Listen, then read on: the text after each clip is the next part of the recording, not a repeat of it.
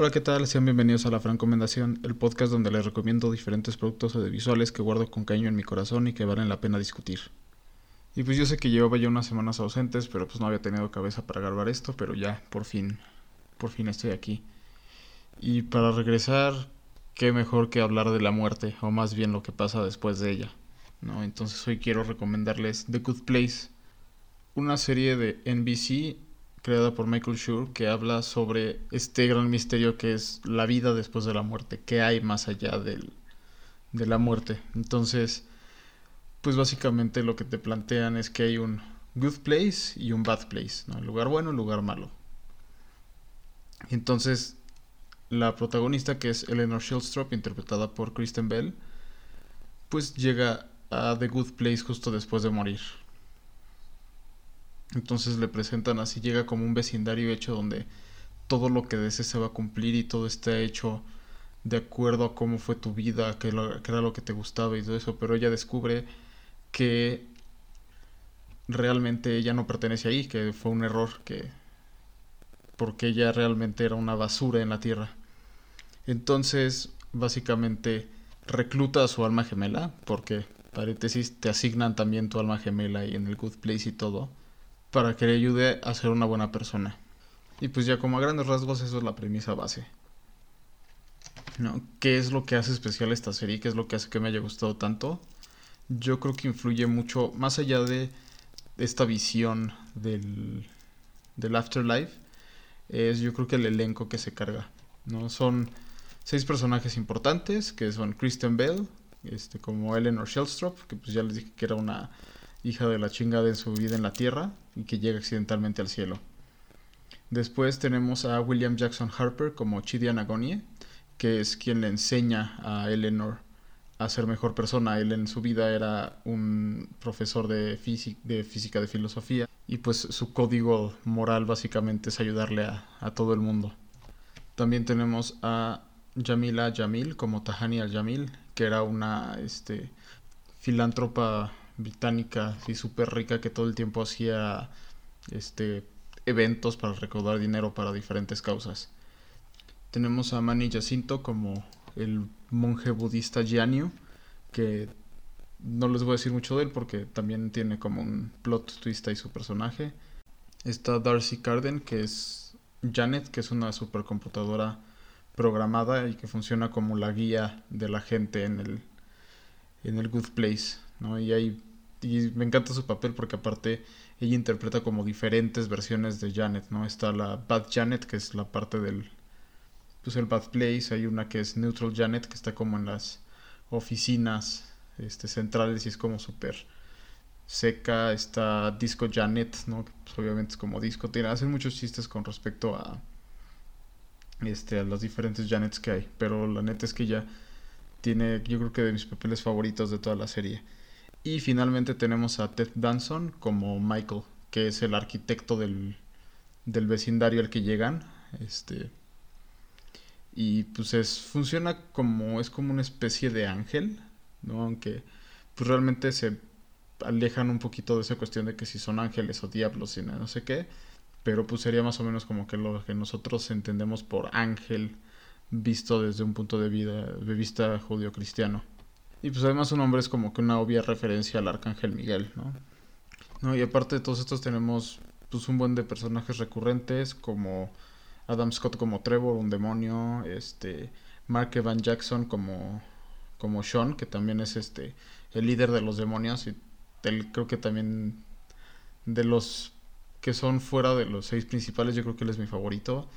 De verdad hace un trabajo increíble. También tiene un papel increíble ese actor como el esposo de Raymond Holt en Brooklyn Nine-Nine. También está Jason Mantzukas como Derek, que es como un hijo, una especie de hijo de Janet, pero como que descompuesto.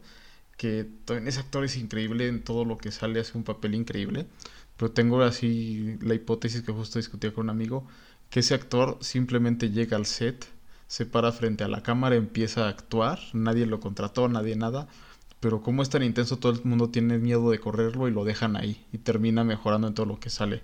También sale en Community, sale en Brooklyn Nine-Nine, salió en Legion haciendo batallas de rap, No es increíble. Y también sale Mayer Rudolph, que es la jueza de que se, que se encarga de mediar todas las cuestiones interdimensionales entre el buen lugar y el mal lugar, ¿no? Y también yo creo que esa mujer se me hace increíble, es súper chistosa y yo creo que este es el papel que más me ha gustado de ella.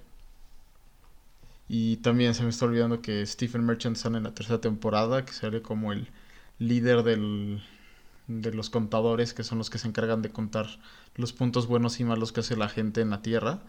Y pues neta también él me encanta, es Whitley en Portal 2 y es este es el oficial de la Gestapo que llega, que sale en Jojo Rabbit, el tipo altísimo. Y también se me hace un actor increíble. Pero bueno, yo creo que si nada más hablo del elenco me voy a llevar los 15 minutos que usualmente hablo. Y pues hay muchas cosas que discutir de esta serie.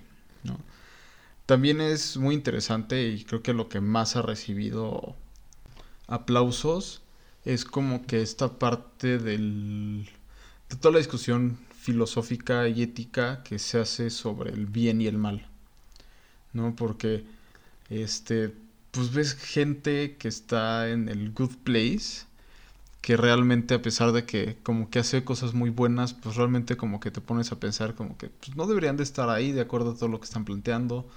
Este, igual está Eleanor pues que claramente es una basura de persona antes de morir, pero que realmente ya en el en el afterlife se dedica a buscar ser mejor persona, pero pues ya nada de eso cuenta porque pues ya se murió, entonces ya todo lo que hizo en la tierra se pudo haber hecho. Entonces sí te presenta como que esta discusión de qué es el bien y el mal, realmente son este estos actos buenos y estos actos malos este realmente son válidos para ver qué tan buena persona eres, así como un sistema métrico, ¿no? Porque presentan también una cuestión así como que están viendo qué hacen diferentes cosas que te dan puntos, entonces que comprar una manzana te da puntos negativos porque este aunque sí estás comiendo este saludable y lo que sea que te daría puntos este positivos, tienes este pues alguien fue explotado para producir esa manzana, entonces te termina dando puntos negativos. Entonces realmente estás como en un jaque en lo que puedes hacer o no. Y pues detrás, o bueno, más bien, frente a todas estas discusiones filosóficas sobre la moral, el bien, el mal, etc., hay situaciones súper chistosas, chistes muy buenos, chistes muy inteligentes, chistes muy estúpidos pero pues también ese chistes buenos y chistes estúpidos tienen que estar balanceados para crear algo algo bueno no así de las primeras cosas que me hicieron reír en la serie es en los primeros minutos que están como en una oficina y le están diciendo a Eleanor que pues, se murió y que está en el good place y no sé qué y ella le pregunta a Michael pues quién tuvo la razón los cristianos los judíos y dice pues Sí, los cristianos tuvieron la razón. Y también los judíos y también los budistas. Y pues todos básicamente le atinaron como un 5%. El que más se acercó fue un tipo que estaba drogadísimo en hongos en los 70 y tiene ahí la foto del cuate que adivinó cómo, este, cómo era el afterlife. Y también me da un buen de risa que eso ya también pues probablemente tiene que ver con el creador y todo eso que es una fantasía súper blanca. O sea, eso sí, es una serie súper, súper, súper blanca. A pesar de que tenga un elenco este, pues diverso, tiene actores este, filipinos, musulmanes, este, negros, indios, etcétera, sigue siendo así como una fantasía súper blanca, así este vecindario el, al que llegan, porque pues a cada cierto grupo de personas les asignan como un vecindario en donde van a vivir. Así es el Ultimate White Fantasy. Hay tiendas de yogurt helado en todos lados. Hay ríos de palomitas, este, fuentes de clam chowder, este, así, hay fiestas por doquier, este, fiestas así súper pomposas y lujosas y todo, así, pues sí es una fantasía súper blanca, pero es muy divertida. Y pues le da bastante identidad a la serie, ¿no? O sea, a pesar de que algo tan blanco podría, probablemente podría quedar como dentro de todas las cosas, dentro de, o sea, de cosas muy similares, le da un buen de identidad, ¿no? Es una discusión muy interesante de cómo es la vida después de la muerte, porque pues creo que el misterio más grande de todos en, en esta vida es justamente eso, ¿qué hay después de la muerte? No, pues hay quienes creen que nos vamos a ir al cielo o al infierno, depende de cómo nos portamos.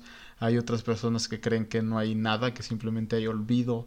Hay otras personas que creen que vamos a reencarnar o que tenemos que pasar ciertos pasos para poder reencarnar o que tenemos que este, viajar este, por ríos y por este, montañas de obsidiana y lo que sea para poder llegar como al destino final. Entonces siempre es interesante ver cómo se interpreta este mito, ¿no? Esta, este interrogante, ¿no? Y pues como lo presentan desde una cuestión filosófica, ¿no? Este Chidi, que es pues, el profesor de filosofía, pues siempre está tratando de, a pesar de que ya sabe qué hay después de la vida porque lo está viviendo, pues sigue queriendo como que responder esta cuestión, este interrogante, y pues constantemente está citando a diferentes filósofos que siga, pues desde los clásicos, este, Aristóteles, Sócrates, Platón, que Kant, que este, ya no me acuerdo, Schopenhauer, ¿no? Así mencionan un buen, muchísimos filósofos. También, pues presenta esta, igual como partiendo de esta parte de que es una fantasía súper blanca, este, también es como esta cuestión súper burocrática, el, el afterlife, ¿no? O sea, tienes este, a la jueza que se encarga de pues, mediar todos los asuntos entre los este, entre el buen lugar y el mal lugar. Este, tienes a los contadores y cuando salen las oficinas de los contadores son unas oficinas super godines interminables, interminables, interminables, en donde el jefe de el, jefe de los contadores pues se emociona porque ah hoy cumpleaños entonces tengo que ir al pastel entonces podemos hacer ustedes quieren salvar a la humanidad, pero pues ahorita no es importante porque tenemos que ir a partir el pastel y pues cosas así. Y de hecho me recuerda también un poco a, a esta cuestión que había hablado anteriormente del cielo en, en Good Omens, que también el cielo es súper burocrático, así es un es como un edificio blanco, blanco, blanco, blanco, eterno, inmenso, y pues toda la gente va como con sus protocolos ahí de... No, entonces, pues eso es es interesante, le da como este toque este kafkiano, que no sé cómo, cómo era la palabra, de burocracia absurda, ¿no? Uno, uno creería que cuando, cuando se muere, este, sería libre de la burocracia, pero no llegas a más, ¿no? Y de hecho muchos mitos de la vida después de la muerte son cuestiones burocráticas, ¿no? Los griegos que tienes que hacer fila para que el, para que el caronte te pueda llevar este, por el río, no me acuerdo cómo se llama el río, pero pues le tienes que pagar, que son las moneditas que les dejaban en los ojos, o con los egipcios que van a pesar tu corazón contra una pluma para ver qué tan bueno eras o qué tan malo eras.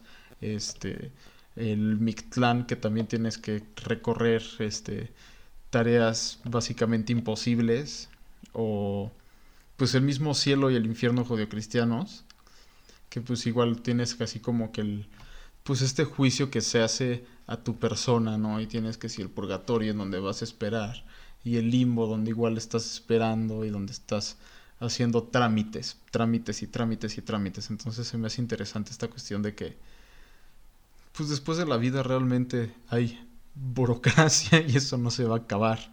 Y eso yo creo que es de las cosas más temibles que hay en la vida después de la muerte, ¿no? Pero bueno, ya me varía un poquito así de la, de la serie. Se las recomiendo pues, de verdad muchísimo. Este, no es una serie larga, son cuatro temporadas de entre 12 y 13 episodios cada una de 20 minutos. Entonces realmente pues se la pueden echar rápido. Yo me la yo la empecé un jueves y la terminé un martes, entonces de nada la terminé. Y las cuatro temporadas las pueden encontrar en Netflix. Y pues creo que ya lo único que me queda decir así de esto es aguántense al final de la primera temporada. Tiene un plot twist increíble. Y yo creo que es de los mejores plot twists que he visto en muchos años. Este es un poquito predecible si vas como que poniendo la atención, pero aún así te puede agarrar de sorpresa. Este recuerden que pues si les gustan mis recomendaciones me pueden decir, hey, gracias por recomendarme. Si no les gustan me pueden decir, no me gustó y discutimos por qué me pueden encontrar en Twitter e Instagram como arroba francomendación o como arroba francowg. Y pues nos estaremos viendo, escuchando, leyendo, etcétera en las siguientes semanas. Y muchísimas gracias por escucharme.